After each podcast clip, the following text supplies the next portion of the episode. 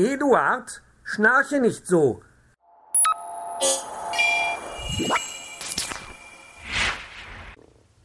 Wilhelm Busch Eduards Traum Die Prosageschichte wird gelesen von Christian Spremberg. Teil 3 von 4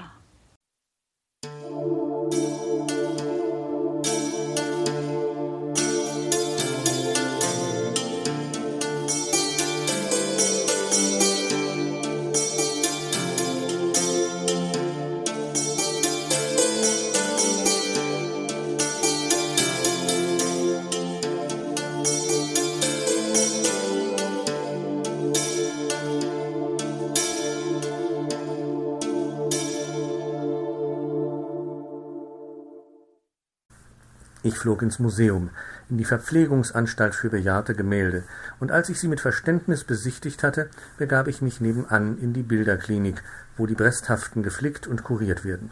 Restauriert und überlackiert, so seufzte ein würdiger Kunstfreund, und wenn's gut geht, ein paar geistige Pinselhaare bleiben immer draufkleben. Wie? dachte ich. Soll denn Tobias seinen alten Vater nicht salben, der blind ist, soll denn eine liebende Enkelin ihre gute Großmutter nicht schminken, wenn sie runzlicht geworden? Und für alle Fälle, was Neues gibt's auch noch. Wo hängt es? Im Kunstverein. Witsch, war ich da. Der Anblick, der mir zuteil wurde, steht unauslöschlich in meiner Seele geschrieben. Alles musste ich loben, das herbe Elend, wie es leibt und lebt, die anregenden Visionen der Mystik, ja beinahe auch die anziehenden Gestalten der Frauenwelt, die so unbefangen dastanden, obgleich sie aus der Überschwemmung der Kleider nichts weiter als das nackte Leben gerettet hatten. Jedoch leider traf ich auch hier wieder störende Leute, denen die Tätigkeit ihrer kunstfertigen Mitmenschen nicht recht war. So ein ruppiger alter Junge schnüffelte an allen Bildern herum und suchte nach Zweideutigkeiten, um sich sittlich zu entrüsten. Man nannte ihn den Mann mit der schmutzigen Brille, weil er überall den Unrat wittert, den er mitbringt. Und noch ein anderer war da, mit einem Gesicht so boshaft wie das eines tausendjährigen Kolkraben, der im Reviere das entscheidende Wort führt. Nichts als Quark, krächzte er, um sich blickend. Malen kann jeder, geschickt sind viele, gescheit sind wenige, ein Mensch ist keiner. Gebt mir einen ganzen Menschen, ein komplettes Individuum, das sich aufs Malen verlegt und so unerschöpflich im Finden, Formen und Färben, dass alles aus ist. Das ist's, was ich von der Kunst verlange. Was so ein Schlingel, dachte ich, nicht alles von der Kunst verlangt und noch mehr von seinem Schöpfer, denen er noch nie was geschenkt hat. Zwei berühmte Künstler, die eben vorüberschritten, machten dem Kritikus zwei ergebenste Bücklinge, denn Furcht heißt die Verfasserin des Komplimentierbuchs für alle. Als sie unter sich waren, nannten sie ihn Schafskopf. Wie ihr wohl bemerkt haben werdet, meine Freunde, war ich entrüstet, und komplett war ich auch nicht. Entrüstung ist ein erregter Zustand der Seele, der meist dann eintritt, wenn man erwischt wird. Mit der Politik gab ich mich nur so viel ab als nötig, um zu wissen, was ungefähr los war. Vor wenigen Tagen war der größte Mann seines Volkes vom Bocke gestiegen und hatte die Zügel der Welt aus den Händen gelegt. Nun hätte man meinen sollen, gäb's ein Gerassel und Kopf über Kopf unter. Doch nein, jeder schimpfte und schacherte und scharwenzelte so weiter und spielte Skat und Klavier oder sein Los Balkon und leerte sein Schöppchen, genau wie vorher, und der große Allerweltskarren rollte die Straße entlang, ohne merklich zu knarren, als wäre er mit Talg geschmiert. Die Welt ist wie Brei. Zieht man den Löffel heraus, und wär's der Größte, gleich klappt die Geschichte wieder zusammen, als wenn gar nichts passiert wäre. Während ich noch hierüber nachdachte, fiel mir plötzlich was ein. So viel Wunderbares und Herrliches mir nämlich bisher auch begegnet war, ein wahrhaft guter Mensch war mir nicht vorgekommen. Nicht, dass ich mich so recht herzlich danach gesehnt hätte, es war nur der Vollständigkeit wegen. Wie ich munkeln hörte, sollte einer da und da Hausnummer so und so gleich draußen vor der Stadt leben, ein auffälliger Menschenfreund, dem der Besitz eine Last sei und das Verteilen ein Bedürfnis, und ich beeilte mich, ihm sofort einen heimlichen Besuch abzustatten. Er hatte grad von der Heerstraße, die vor seiner Türe vorüberführte, fünf das Land durchstreifende Wanderer hereingeholt. Brüder, so sprach er mild, tut, als ob ihr zu Hause wärt. Wir wollen alle gleich viel haben. Die Fremden zeigten sich einverstanden. Man aß gemeinsam, man trank gemeinsam, man rauchte gemeinsam, und was die Stiefel anlangt, so wurde freudig beschlossen, dass sie in der Früh gemeinsam geputzt werden sollten. Da der Fall immerhin merkwürdig schien, beschloss ich, bis zum folgenden Tage zu bleiben.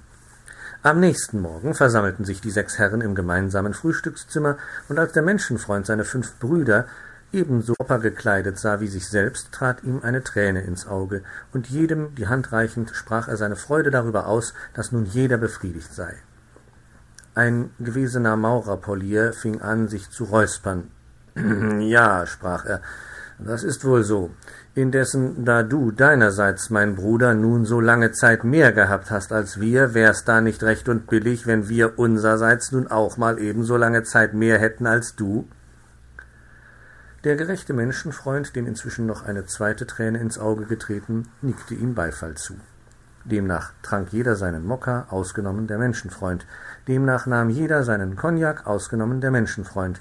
Demnach rauchte jeder seine Havanna, ausgenommen der Menschenfreund. Demnach putzte keiner die Stiefel, ausgenommen der Menschenfreund. Als dieser nun seine fünf Brüder noch properer dastehen sah als sich selber, trat ihm eine dritte Träne ins Auge, und jeden umarmend drückte er jedem seine Freude darüber aus, dass endlich jeder befriedigt sei. Hier fing der Maurer Polier wieder an, sich zu räuspern und sagte, ja, das wäre wohl so, aber jetzt sollte er sich mal draußen unters Fenster stellen, und dann wollten sie ihm mal richtig auf den Kopf spucken und wollten mal zusehen, ob der Herr Bruder noch stolz sei. Der Menschenfreund, dem inzwischen noch eine vierte Träne ins Auge getreten, zeigte sich abgeneigt. Als das die fünf Brüder bemerkten und sahen, dass er sich sträuben wollte, fasste ihn einer hinten am Rockkragen und zog dran, bis die Ohren oben verschwanden, und ein anderer fasste ihn hinten am Hosenbund und zog dran, bis die Waden unten zum Vorschein kamen, und so führten sie ihn rings in der Stube herum und ließen ihn stolz gehen, wie sie es nannten, und dann hielten sie ihn horizontal in der Schwebe und trugen ihn auf den Hausflur, und dann zählten sie eins, zwei, drei, indem sie ihn pendulieren ließen, und bei drei flog er zum Tore hinaus und tat einen günstigen Fall in warmen Spinat und erschreckte eine Kuh, die sich hier einen Augenblick verweilt hatte, und als er so dalag, rannen ihm die angesammelten vier Tränen auf einmal aus den Augen heraus, und schimpfen tat er auch. Daraus, dass er letzteres tat, sah ich nur zu deutlich, dass er doch kein recht guter Mensch war. Wer der Gerechtigkeit folgen will durch dick und dünn, muss lange Stiefel haben. Habt ihr welche? Habe ich welche? Meine Lieben, lasset uns mit den Köpfen schütteln. In meinem Traume aber hatte ich die Hoffnung, einen guten Menschen zu finden, noch nicht aufgegeben. Ich folgte auf gut Glück einem Kollektanten, der mit seiner Sammelliste in eine nahegelegene Villa ging. Der nicht unbeleibte Besitzer derselben gab eine Mark für die äußere Mission und fünfzig Pfennig für die innere. Nachdem er dies getan und der Kollektant sich entfernt hatte, verfiel er in Schwermut. Ich bin zu gut, ich bin viel zu gut, rief er seufzend und war ganz gerührt über sich selber wegen seiner fast strafbaren Herzensgüte. Ich war befriedigt. Ich hatte sogar einen mehr als guten Menschen gesehen. Erleichtert sozusagen flog ich nach dem Nymphengarten, wo vor versammelten Zuschauern ein Ballon in die Lüfte ging. Der großartige Anblick brachte plötzlich einen kleinen Plan in mir zur Reife, den ich längst schon gehegt hatte. Ich wollte doch eben mal nachsehen, ob die Welt eigentlich ein Ende hätte oder nicht. Pfeilschnell stieg ich auf und befand mich sogleich in unmittelbarer Nähe des Ballons. Wir schwebten über der Stadt. Den Fallschirm in kundigen Händen sprang der Luftschiffer aus der Gondel. Der Schirm versagte und der kühne Aeronaut, soeben noch schnell nach oben strebend, strebt nun noch schneller nach unten, mit einer zunehmenden Geschwindigkeit, die er kaum selber zu ermessen vermag. Er setzt sich auf den spitzigen Blitzableiter der Synagoge. Er zappelt unwillig mit Händen und Füßen, denn er war Antisemit. Dann ließ er nach und gab sich zufrieden. Ja, meine Lieben, im ersten Augenblicke ist einem manches nicht angenehm, aber mit der Zeit gewöhnt man sich an alles. Ach ja. Nicht lange, so hatte ich ihn und seinen Luftball, ja sogar den atmosphärischen Dunstkreis unseres Erdballs weit hinter mir. Es sauste bereits ein Komet an mir vorüber, jedoch so eilig, dass ich nur konstatieren konnte, es war eine runde, hohle, durchscheinende Kuppel von Milchglas, die ein Loch hatte, aus dem geräuschvoll ein leuchtendes Gas entströmte, welches nach hinten den Schweif, nach vorne, vermutlich durch Rückstoß, die rapide Bewegung dieses merkwürdigen Sternes erzeugte. Wenige Sekunden später passierte ich den Tierkreis. Die hübsche Jungfrau mit den gesunden Zwillingen, auf jedem Arm einen, schielte zärtlich nach dem Schützen hinüber, einem schmucken, blonden, krausköpfigen Burschen, dessen Flügel schön bunt, dessen Köcher, Bogen und Pfeile von Gold sind. Nicht weit davon, in seiner Butike, saß der schlaue, krummnasige Wassermann, Juden gibt's doch allerwärts, und regulierte die Waage zu seinen Gunsten. Nun aber tat ich einen Satz, den ich mir selber, und das will was heißen, kaum zugetraut hätte. Der Aufschwung, den ich mir gegeben, war dermaßen kräftig, dass ich nicht bloß die äußere Kruste der Welt durchstieß, sondern auch noch eine erkleckliche Strecke weit hinausflog in den leeren, unermesslichen Raum. Hier stand ich still, drehte mich um und verschnaufte mich. Durch die gemachte Anstrengung war ich weißglühend geworden, und nun kam der erhabenste Augenblick meines Lebens. Von meinem Ich allein, von einem einzigen Punkte aus durch die unendliche Nacht, warf ich einen elektrisch leuchtenden Strahlenkegel auf die Weltkugel, die in ziemlicher Entfernung mir grad gegenüber lag. Sie hatte wirklich ein Ende und sah von weitem aus wie ein nicht unbedeutender Knödel, durchspickt mit Semmelbrocken. Tief versunken in das überwältigende Schauspiel hatte ich fast nicht beachtet, dass ich anfing, mich abzukühlen. Mein Licht brannte matter. Die Aussicht, im nächsten Augenblick ganz allein in der leeren Dunkelheit zu sitzen, wo es obendrein kalt wurde, erschreckte mich doch. Es war die höchste Zeit. So schnell ich nur konnte, eilte ich der Welt wieder zu und fand auch glücklich das Loch wieder, wo ich herausgekommen. Ich bohrte tiefer und tiefer, aber noch geblendet von meinem eigenen Lichte von vorhin kam mir alles so dunkel vor. Ich tappte hierhin und dahin. Endlich fühlte ich etwas raus. Es war der Schwanz des kleinen Bären. Sofort orientierte ich mich, rutschte ein gutes Stück weit an der Himmelsachse hinunter und sprang dann, sobald unser kleines Erdel in Sicht kam, nach seitwärts in der Richtung der gemäßigten Zone hinab. Die geografische Lage des Ortes, wo ich mich niederließ, war mir ganz und gar unbekannt. Ich weiß nur, dass ich auf der linken Hand eines jungen Mädchens saß, welches mich scharf fixierte, während es mit der rechten zu einem Klapse ausholte, der mich sicher zermatscht hätte wie eine Stechmücke, wäre ich nicht schnell auf und davon gewitscht. So war ich denn zum ersten Mal auf meiner Reise unter Menschen geraten, welche scharfsinnig genug waren, mich trotz meiner Wenigkeit zu bemerken. Um zu probieren, ob ich auch verstanden wurde, näherte ich mich einem Schäfer, der, unter einem schattigen Baume liegend, sein Vesperbrot verzehrte, bestehend aus einer Flasche Rotwein nebst drei gebratenen Tauben. Ohne irgendwelches Erstaunen, ohne seine Tätigkeit im geringsten zu unterbrechen, nickte er mir auf meinen Gruß, Proste Mahlzeit, sein gemütsruhiges Danke zu. Während er nach Erledigung der Flasche seine dritte Taube entknöchelte, sagte ich zu ihm, ihr lebt hier scheint's im Reiche der Behaglichkeit, guter Freund. Mag wohl sein, gab er schon halb träumend zur Antwort, dann mümmelte er noch ein Weilchen so hin, an dem letzten Taubenflügel, der ihm halb aus dem Munde stand, und verfiel in einen dermaßen erquicklichen Schlummer, dass es weithin vernehmlich war. Eduard, schnarche nicht so, ließ sich wieder die Stimme verlauten. Wieso? dachte ich und flog wohlgemut weiter, um über Sitten und Bräuche des Landes meine näheren Erkundigungen einzuziehen. Durch das einmütige Zusammenwirken sämtlicher Forscher auf sämtlichen Gebieten der Wissenschaft war hier in der Tat ein solch angenehmes Kommunalwesen zustande gekommen, dass selbst ein im Hergebrachten verhärteter Kopf hätte zugeben müssen, es sei mehr, als er jemals für möglich gehalten.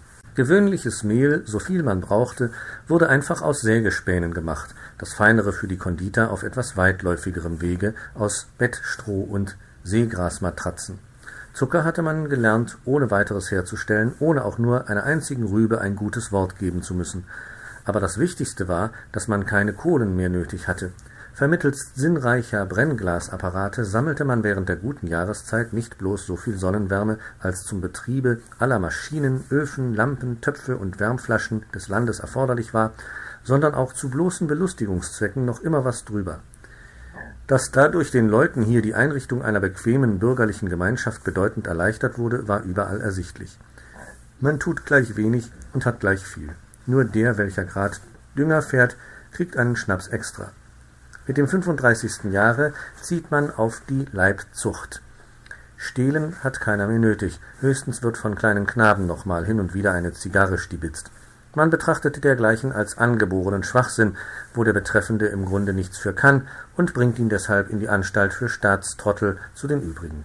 Auch andere Krankheiten gibt's wohl noch, doch hat man Mittel gefunden, dass keine mehr wehtut, und was das Faulfieber betrifft, welches besonders in den wärmeren Monaten nicht eben sehr selten ist, so kuriert man es nach und nach durch Wohlwollen und nachsichtige Behandlung. Man muss nur Geduld haben. Der Tod ist freilich auch hierzulande nicht ausgeschlossen. Nur ist man viel zu aufgeklärt und besitzt im Hinblick auf die Höhe der eigenen Leistungen ein viel zu edles Selbstgefühl, um sich der Befürchtung hinzugeben, es könne hernach am Ende doch etwas passieren, woran niemand eine rechte Freude hat. Soweit wäre ja alles recht schön, dachte ich. Aber wie sah's aus mit der Neidhamelei der Dummen gegen die Gescheiten und der Garstigen gegen die Wohlgeformten, besonders bei den Herren? Wie vor allen Dingen verhielt es sich mit der Strebsamkeit der Liebe, so dass der Zapperments Hansel immer obendrauf sein möchte im Herzen der Grete und es partout nicht leiden will, dass sie den Malefizjochen noch lieber hat als ihn. Ja, sagte mir ein phlegmatischer Leibzüchter, war schlimm, früher auch viel Last gehabt damit, jetzt vorbei, schon längst die Konkurrenzdrüse. Eduard, schnarche nicht so, rief die Stimme. Ich hörte aber nicht danach. Die Konkurrenzdrüse entdeckt, fuhr der Leibzüchter fort. Und dann beschrieb er das Weitere. Sie sitzt hinter dem einen Ohre, tief in der Gehirnkapsel. Ausbohrung obligatorisch, Erfolg durchschlagend. Er hatte recht. Mit dem Gedrängel und der Hasspasserei war's aus daselbst. Man gönnte jedem seine Schönheit und seine Gescheitheit und seine Frau auch. Sie mochte so verlockend sein, wie sie wollte. Und ob die Grete den Hans kriegte oder den Jochen oder den alten Nepomuk, das war ihr und überhaupt jedem egal. So lebten denn da herum die Leute in einer solch wohnlichen und wohldurchdachten Gemeinschaft, dass sie unseren Herrgott und seine zehn Gebote nicht mehr nötig hatten. Nur eins war schade. Das Lachen hatte aufgehört. Zwar hat man Lachklubs und Lachkränzchen für Jung und Alt, man lässt den dümmsten Stoffel und die garstigste Trine aus dem Spital kommen und besichtigt sie von allen Seiten. Man lacht, aber es geht nicht so recht, es ist ein heiseres, hölzernes, heuchlerisches Lachen. Und natürlich, meine Lieben, jenes selige Gefühl, wobei das ganze Gesicht glanzstrahlend aus dem Leime geht, jenes wonnige Bewusstsein, dass wir wen vor uns haben, der noch dümmer oder hässlicher ist als wir selber, diese aufrichtige Freude an der Bestätigung unserer überwiegenden Konkurrenzfähigkeit, deren lauten oder leisen Ausdruck wir Lachen oder Schmunzeln nennen, konnte unter derartig geregelten Verhältnissen nicht mehr vorkommen. Dass sich aber dagegen eine gewisse sanfte Eintönigkeit herbeischleichen würde, deren Wert man nur selten zu schätzen weiß, das ließ sich wohl annehmen. Und so war's. Sie hatten gemütliche Parkanlagen, aber an jedem Baum hing wer. Die Eingeborenen freilich spazierten herum dazwischen und hatten nichts weiter dabei. Ich konnte mich aber nicht recht daran gewöhnen. Es war eine größere Insel, auf der ich mich befand. Ich flog übers Meer. Unterwegs, als ich bei einer ganz kleinen Insel vorüberkam, sah ich mehrere antike Sirenen auf ihren Nestern sitzen. Ihre Gesichter waren faltig, wie dem Großvater sein lederner Tobaksbeutel, und Stimme hatten sie auch nicht mehr, sondern schnatterten wie die Gänse. Da sie nicht länger, weder durch Gesang noch durch Händewinken und Augenzwinkern, den Schiffer bezaubern konnten, versuchten sie's vermittelst goldener Eier, die sie selber gelegt hatten, und als ich mich auf nichts einließ, schmissen sie damit, und ich merkte wohl an einem, welches dicht an mir vorbeiflog, dass sie nicht echt waren, und freute mich, dass mich keins traf wegen meiner Geringfügigkeit, und so erreichte ich wohlbehalten das Festland, ohne vergüldet zu werden.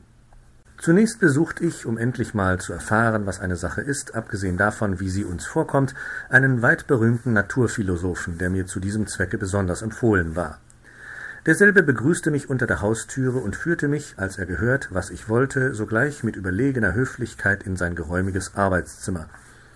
Er trug ein rotes Samtkäppchen mit grüner Hahnenfeder, einen Schlaf von Maulwurfsfellen, eine hirschlederne Hose und spitze Pantoffeln von Krokodilshaut.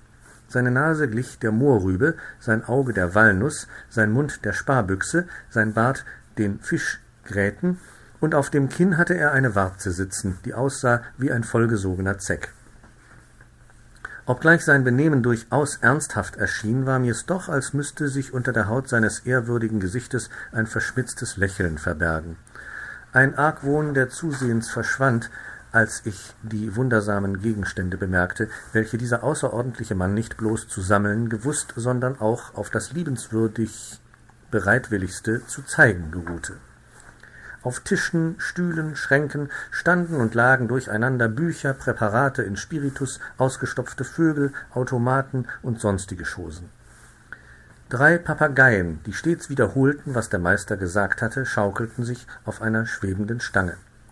Vorerst, mein Wertester, so begann er, betrachtet euch gefälligst dies automatische Kunstwerk. Knarrend zog er es auf. Es war ein Fischreiher, in einer Schale voll Wasser stehend, worin sich ein Aal befand. Der Reiher bückte sich, erfasste den Aal, hob ihn in die Höhe, verschluckte ihn und stand dann, gleichsam befriedigt, in Gedanken.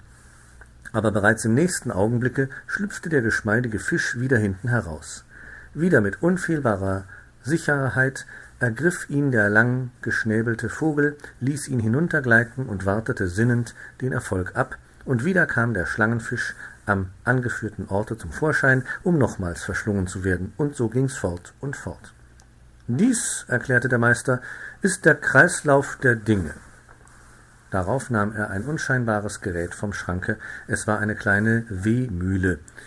Er blies den Staub davon, hielt sie mir vor und sprach bedeutungsvoll Hier, mein Geschätzter, seht ihr das Ding an sich, das Vielberufene, welches vor mir noch niemand erkannt hat. Er drückte auf einen Knopf. Die Mühle fing langsam zu fächeln an. Ein ungemein wohliges Gefühl überkam mich, als würd ich von zarten Händen so recht sanft hinter den Ohren gekraut. Er drückte zum zweiten Male auf den Knopf. Nur das letzte Diner kann der Zunge ein solches Wohlgefallen bereiten, wie es mir jetzt zuteil wurde. Er drückte zum dritten Male. Nun kam der Geruchssinn an die Reihe. Erschrocken blickte ich den Meister an, doch nicht der leiseste Zug einer verdächtigen Heiterkeit störte den Ausdruck seines ehrbaren Gesichtes. Schon berührte er den Knopf zum vierten Male. Ein prachtvoller Parademarsch erklang. Er drückte zum fünften Mal. Ein Feuerwerk sprühte auf, so herrlich, dass es sich der Prinz an seinem Geburtstage nicht schöner hätte wünschen können.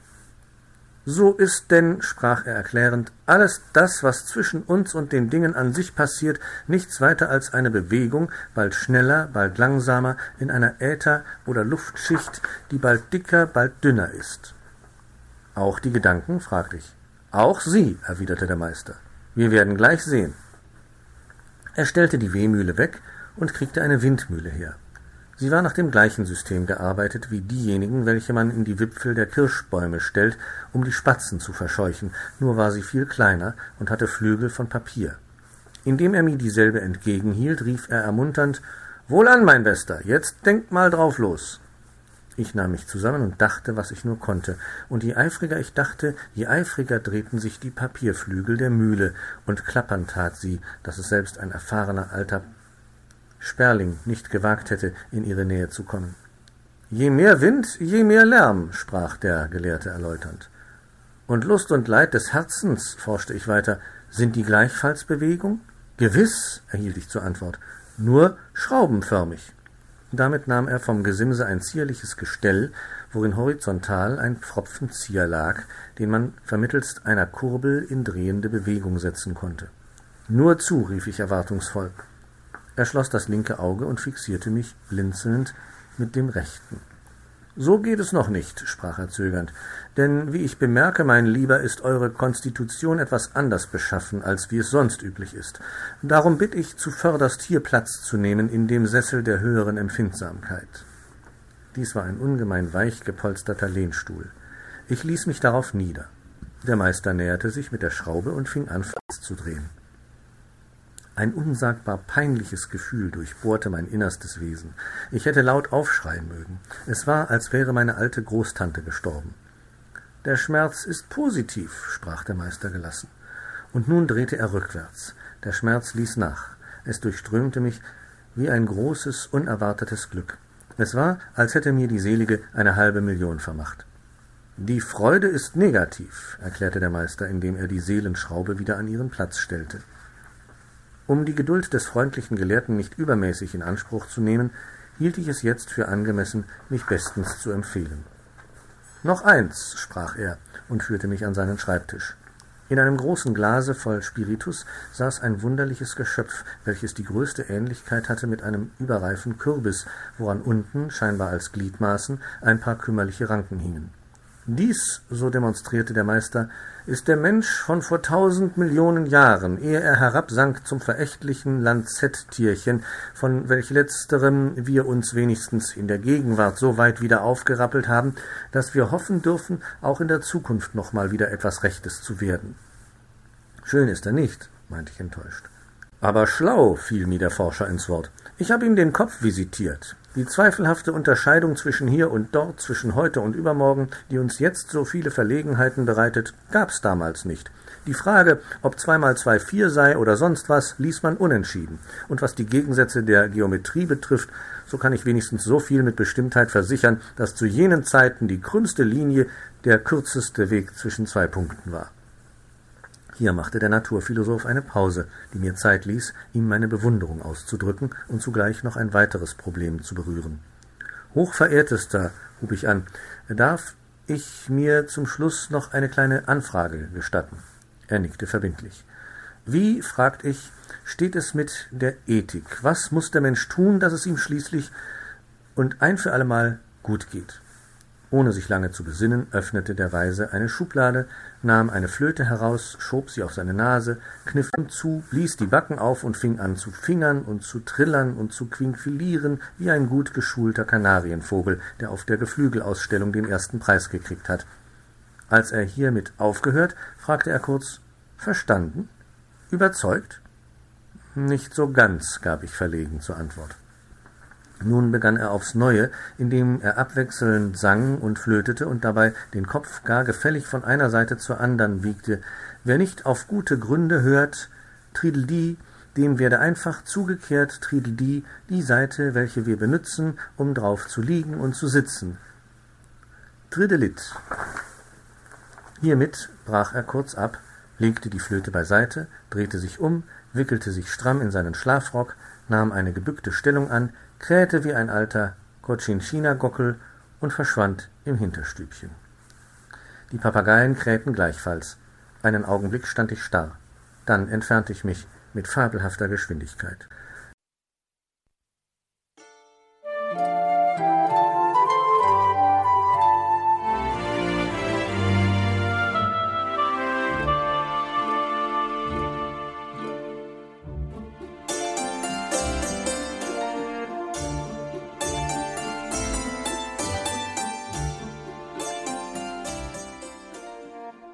Hörtest eine Audioproduktion von Blinzeln Media, zu finden im Internet auf www.blindzellen.org.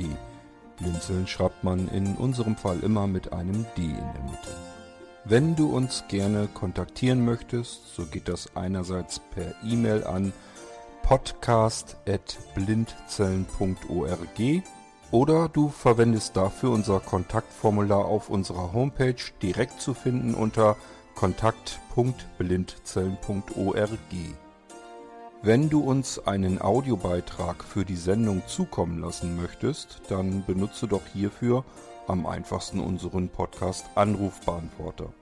Den erreichst du im deutschen Festnetz unter der Telefonnummer 05165 439 461. Und wenn du aus dem Ausland anrufst, dann ersetze einfach die vorangegangene 0 gegen die Ländervorwahl für Deutschland. Das ist die 0049. Wir freuen uns über Lob, Kritik, eine Rezension oder Bewertung unserer Audioproduktion dort, wo du sie gehört hast. Konnten wir dich hiermit gut unterhalten und informieren? Du findest bei Blinzeln zahlreiche weitere Audioproduktionen aus allen Bereichen und zu allen Themen. Entweder bei uns auf der Homepage www.blinzeln.org oder dort, wo es Podcasts gibt.